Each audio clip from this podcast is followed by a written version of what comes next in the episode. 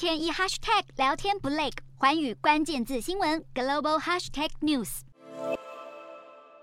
加密货币平台 FTX 创办人班克曼弗里特拒绝认罪交保候审，一连串罪名包括金融诈骗和洗钱等等，暂定十月二号开庭审理。